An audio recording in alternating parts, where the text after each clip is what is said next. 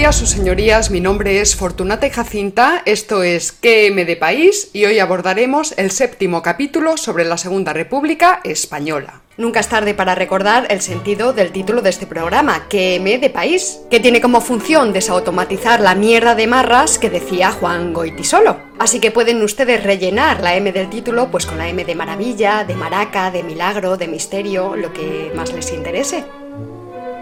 La Segunda República fue una república convulsa en la que se produjeron varias insurrecciones contra el régimen establecido, o más bien contra el régimen que intentaba establecerse. En este programa de hoy veremos la insurrección del general José Sanjurjo y por otro lado las tres mini insurrecciones de los anarquistas. Todas estas insurrecciones acabaron en fracaso porque no podían triunfar de ninguna de las maneras tal y como fueron planeadas y tal y como se intentaron llevar a cabo. Para el siguiente programa veremos una insurrección algo más seria, la de octubre de 1934. Esta también sería sofocada de forma incontestable, pero a diferencia de las otras y en opinión de muchos especialistas, esta, la de octubre de 1934, sembraría la semilla de la guerra civil. Bueno, por lo que hemos visto en capítulos anteriores, también es posible que esta semilla estuviese ya sembrada desde el nacimiento de la República. No obstante, el historiador Gerald Brennan denominó a la insurrección fallida de octubre de 1934 la primera batalla de la guerra civil. La propaganda de la memoria histórica, que como ya sabemos suele confundir los recuerdos con los hechos positivos, solo se centra en la insurrección cívico-militar del 18 de julio de 1936, cuyos ideólogos indocumentadamente pues suelen llamar golpe militar fascista. Pero como vamos a ver en este programa y en el siguiente, contra la República se llevaron a cabo varias insurrecciones y desde todas las tendencias políticas, desde todas. Ya lo decía Gustavo Bueno, la Segunda República fue un campo de batalla, civil, policial, militar, ideológico, que de forma enrevesada enfrentó en distintos escenarios y coyunturas a las modulaciones de la derecha y a las generaciones de la izquierda. La primera ofensiva seria contra la República fue anarquista y se inició el 18 de enero de 1932, día en que ardieron iglesias en tres localidades valencianas. Sin embargo, de acuerdo con los planes de la FAI, el foco principal del movimiento insurreccional anarquista debía ponerse en marcha en Barcelona, y allí estallaron los disturbios, en efecto, el 19 de enero, extendiéndose por la cuenca del Llobregat el día 21. Los anarquistas se apoderaron de seis pequeños municipios y cortaron varias de las líneas ferroviarias que rodeaban la ciudad de Barcelona. En una villa minera llamada Fígol se proclamó el comunismo libertario. Sería la primera vez que se proclamaba tal cosa en un ayuntamiento español. El 20 de enero, la CNT redactó un manifiesto en el que acusaba a la República de no cumplir con sus promesas. Entre otras cosas decía, el Estado es el primer enemigo del pueblo. Un enunciado totalmente coherente con los postulados y los principios del anarcosindicalismo. En apenas tres días, la policía y el ejército lograron sofocar la mini-insurrección, aunque aún surgieron débiles chispazos subversivos en algunos lugares. Cientos de anarcosindicalistas fueron detenidos y deportados a una colonia penal situada en Guinea Ecuatorial. La misma a la que unos meses más tarde serían enviados los derechistas detenidos por la Sanjurjada. Entre los deportados tras esta primera insurrección anarquista se encontraban los históricos Buenaventura Durruti, los hermanos Ascaso y también varios comunistas. La primera mini-insurrección anarquista dejó impreso en la conciencia y también en las carnes de los mismos que las medidas policiales de la República podían ser peores y más agresivas que las de la monarquía. Creemos, sin embargo, que la represión no debió ser tan tan dura, porque la mayoría de sus cuadros permanecieron intactos.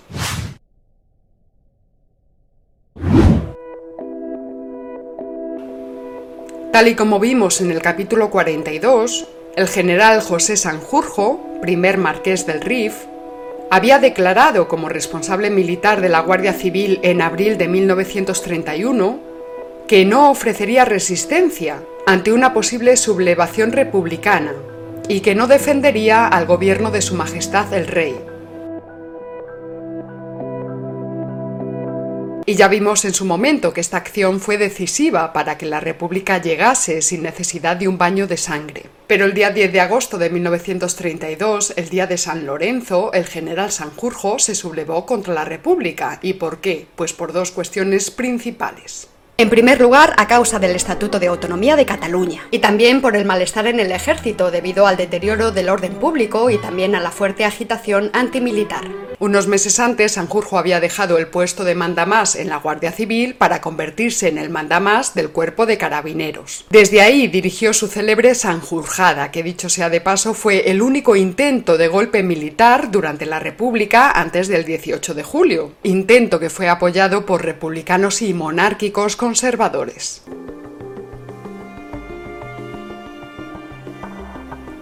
Sanjurjo sostuvo más tarde que el objetivo del golpe no era restaurar la monarquía, sino imponer un régimen republicano conservador, desde el que pudiese celebrarse un referéndum para elegir la forma de gobierno, posibilidad que los líderes republicanos habían rechazado un año antes. Y atención, porque el gobierno de Azaña conocía el día, la hora y los objetivos de los insurrectos. Y también conocían a los conspiradores, tal y como refleja la entrada del 9 de agosto de 1932 del diario de Azaña. Los directores son Barrera, González Carrasco, Cavalcanti, Fernández Pérez, el coronel Benito, etc. Y sin embargo añadía, no suena el nombre de Sanjurjo, pero más adelante dice, desde gobernación me dijeron que habían averiguado que Sanjurjo tenía reservadas habitaciones en un hotel de Sevilla. Enseguida se averiguó que Sanjurjo encabezaba la sublevación, pero los sublevados ignoraban que el gobierno estaba sobre aviso. De modo discreto, sin informar siquiera a su propio gobierno, Azaña se apoyó en los militares Arturo Menéndez y Hernández Sarabia, entre otros, con el fin de movilizar a guardias de asalto y pequeños núcleos de soldados. El plan de la Sanjurjada consistía en hacer estallar la insurrección en cinco ciudades a la vez. Todos ahí. La cosa fue aplastada inmediatamente en Madrid, pero en Sevilla alcanzó cierto éxito, y allí Sanjurjo tomó la guarnición militar y el gobierno municipal.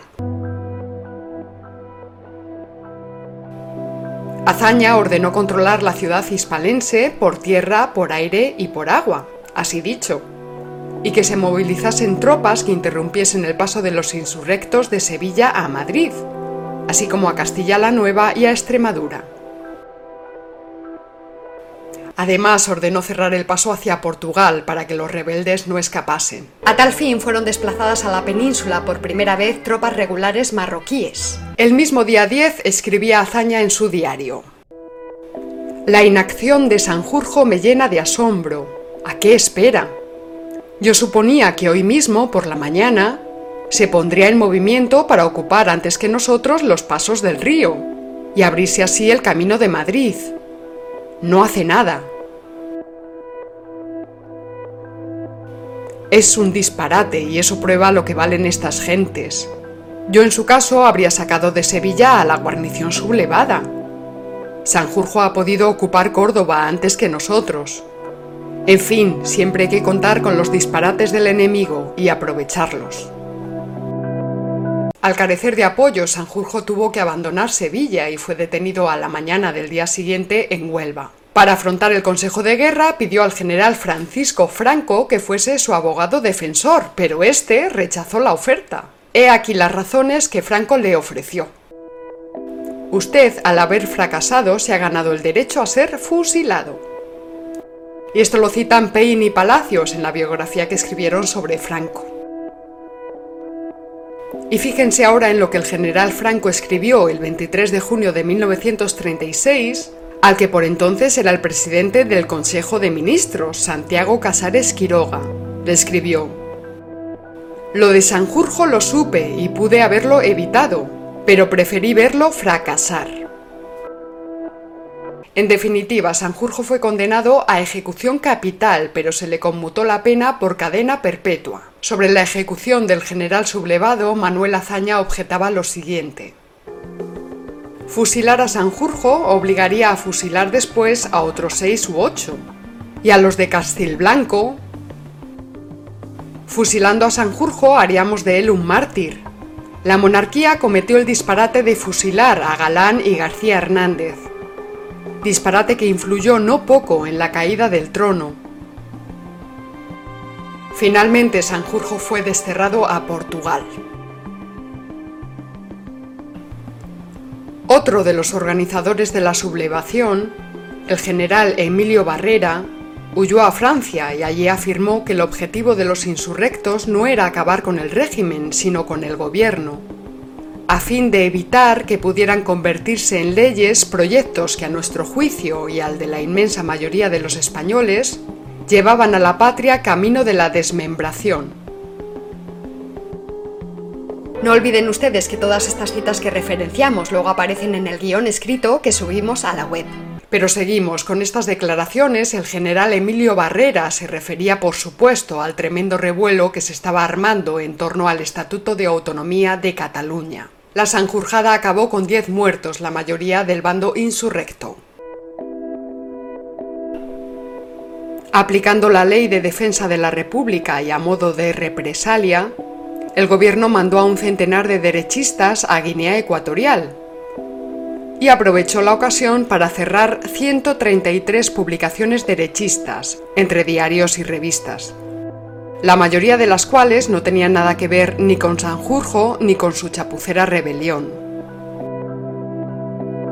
El ABC, el gran periódico monárquico, fue suspendido durante 110 días, lo que casi le llevó a la ruina. No había acusación contra el periódico fundado por Torcuato Luca de Tena, pero Azaña sostenía que había hecho creer a esos idiotas de generales, citamos así entre comillas, había hecho creer a esos idiotas de generales que el país iría tras ellos, es decir, que el país les secundaría.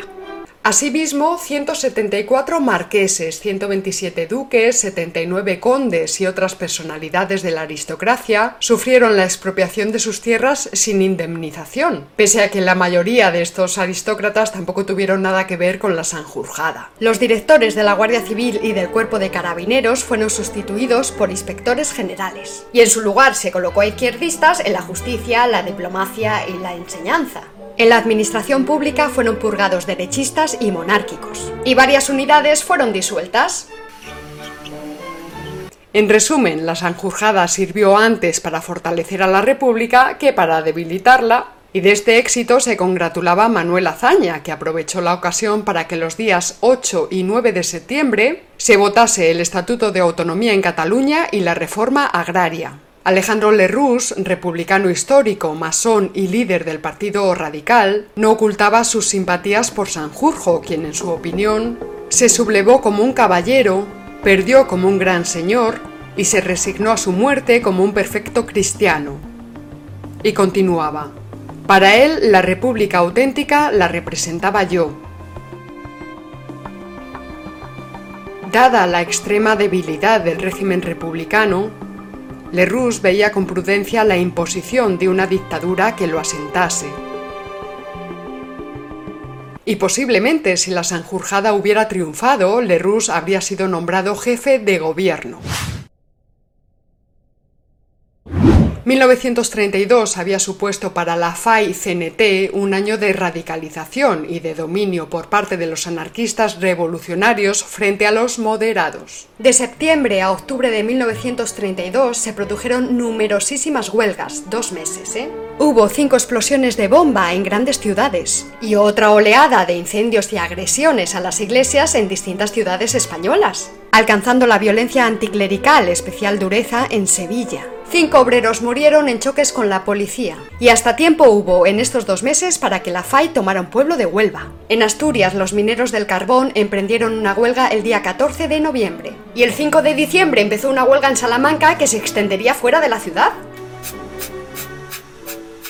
En la tarde-noche del 8 de enero de 1933, los anarquistas emprendieron otra serie de insurrecciones para atacar las instalaciones militares de Barcelona y de otras siete localidades catalanas. También se produjeron débiles ataques contra los cuarteles del ejército en Madrid, pero los insurrectos fueron aplastados de inmediato.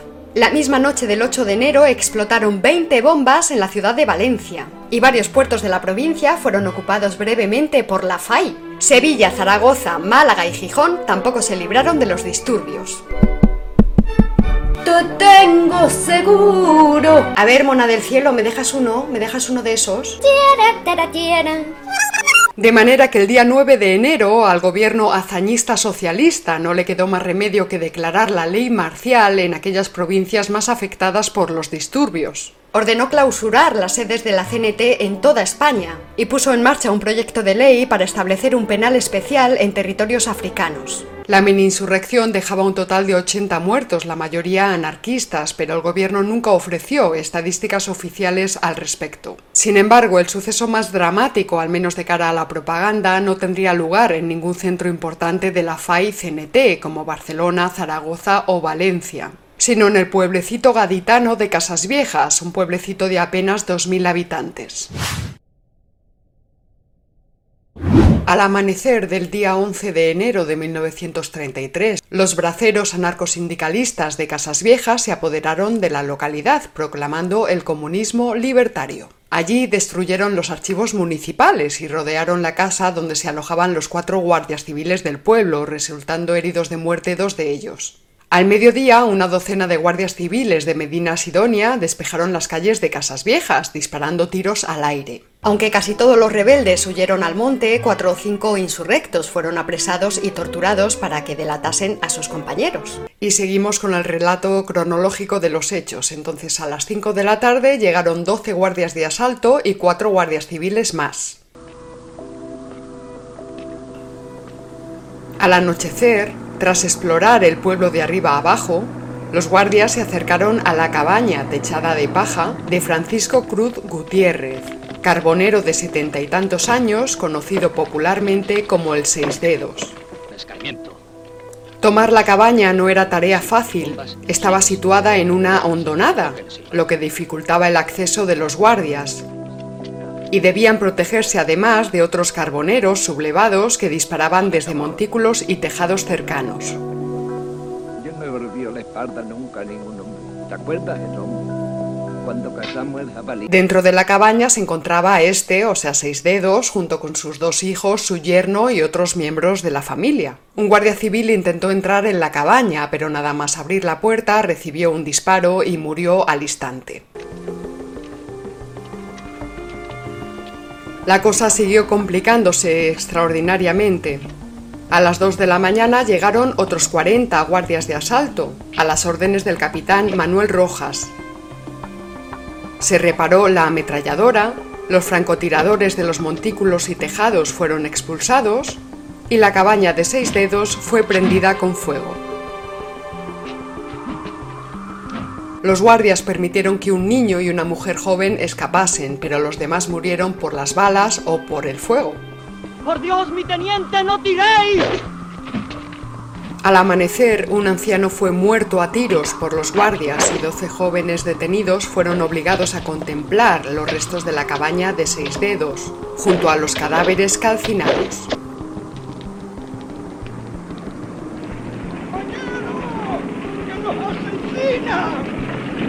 Según redactó en su informe el capitán Rojas, cuando uno de los jóvenes reaccionó con insolencia ante tal espectáculo, los guardias abrieron fuego contra el grupo. En total, 22 civiles y 3 guardias murieron en la represión contra la mini-insurrección de Casas Viejas.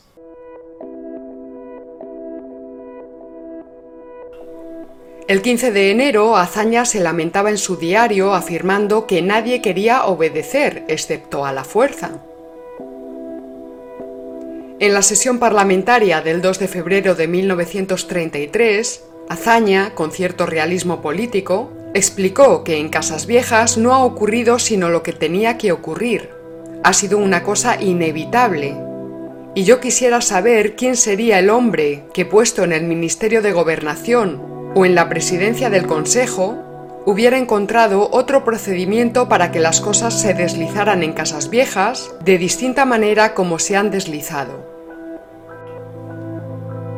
Y continuaba, si la rebeldía de casas viejas hubiera durado un día más, tendríamos inflamada toda la provincia de Cádiz.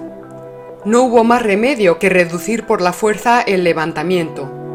Nos encontramos en una situación de holgura, de diafanidad, de respiro, como nunca nos hemos encontrado desde que se formó el gobierno.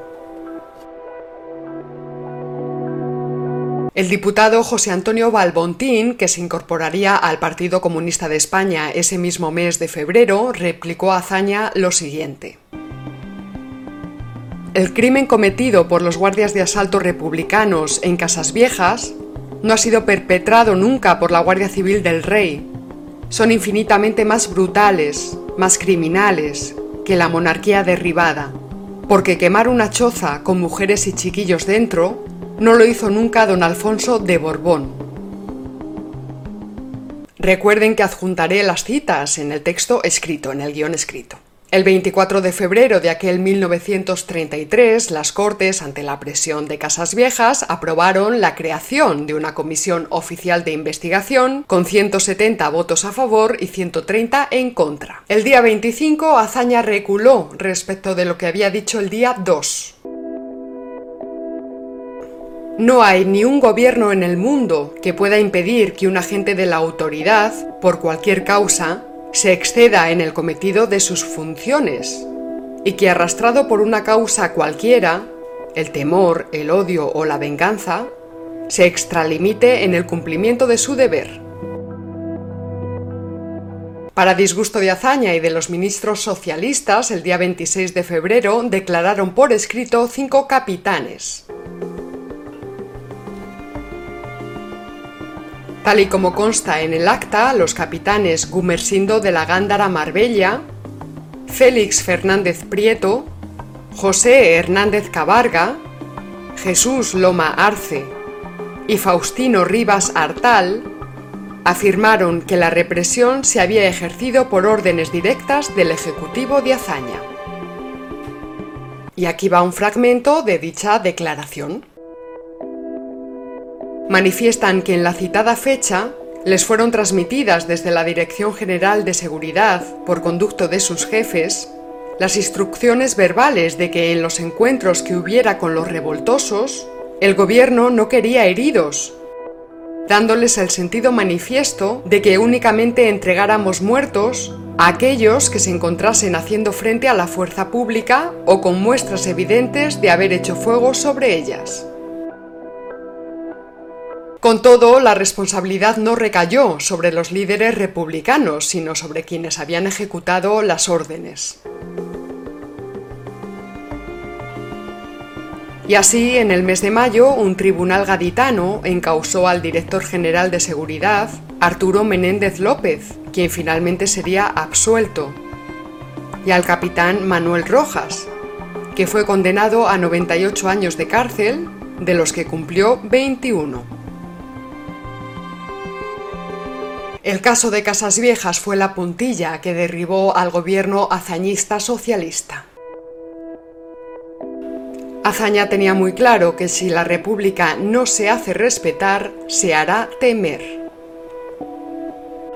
Tal y como declaró en la posterior investigación de los sucesos el capitán de Estado Mayor, Bartolomé Barba Hernández, Azaña ordenó que dijese al general de la división que esté prevenido y nada de coger prisioneros y meterlos en los cuarteles, porque luego resultan inocentes y hay que liberarlos.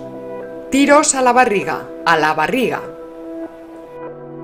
y esos tiros a la barriga provocarían una muerte lenta y agónica. La represión en Casas Viejas repercutió enormemente en las elecciones de noviembre de 1933, puesto que los anarquistas decidieron abstenerse y así la coalición de derechas, esto es la CEDA, liderada por José María Gil Robles, y el denominado centro del Partido Radical de Lerroux consiguieron la mayoría en las urnas frente a las izquierdas de Azaña y de los socialistas. Tras el fracaso de las mini-insurrecciones anarcosindicalistas, la FAI y la CNT entrarían en decadencia. Pero antes de acabar el año, los anarquistas decidieron poner en marcha la última aventura insurreccional. El 8 de diciembre se produjeron una serie de incidentes y de explosiones en ocho ciudades españolas y el gobierno de la República declaró el estado de alarma en todo el país. En ese momento el gobierno estaba presidido en funciones por Diego Martínez Barrio, el gran maestre del Gran Oriente Español, es decir, uno de los masonazos del régimen.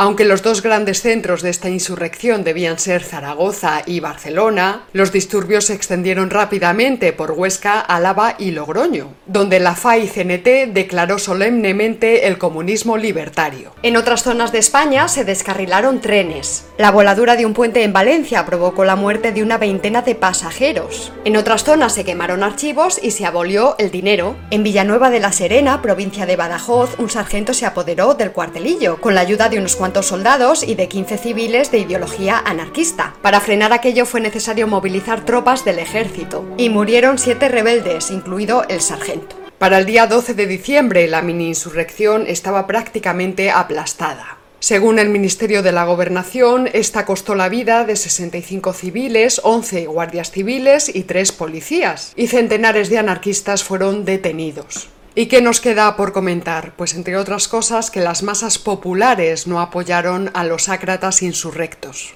Estos idealistas ingenuos que jugaban a la revolución solo fueron capaces de iniciar sublevaciones inconexas, dispersas, sin apoyo popular y sin posibilidades de éxito. Aquellos ácratas no eran unos revolucionarios, sino unos pretendientes a revolucionarios miseramente cualificados, unos pardillos en el noble arte de la insurrección.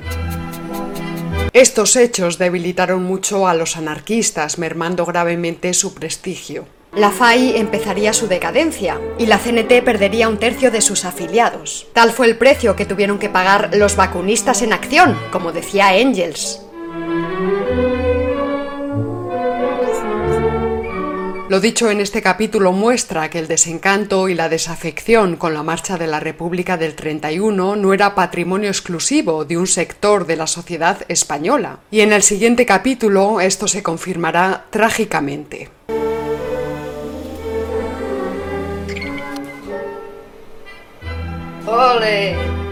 Y hasta aquí este capítulo sobre la República de las Insurrecciones. Agradecemos como siempre su apoyo a todos nuestros mecenas, no olviden darle a la campanita y recuerden que en la caja de descripción de YouTube aquí abajo están los enlaces de interés. Se despide de todos ustedes Fortunata y Jacinta y recuerda, si no conoces al enemigo ni a ti mismo, perderás cada batalla. Hasta luego. Las viejas del barrio murmuran que Pepa se entiende con el tabernero y en cambio los hombres afirman que el que la controla es el carnicero. Y sigue el barrio la duda. Bueno, hay quien de fijo no sepa por quién la melena se suelta. La Pepa, la Pepa,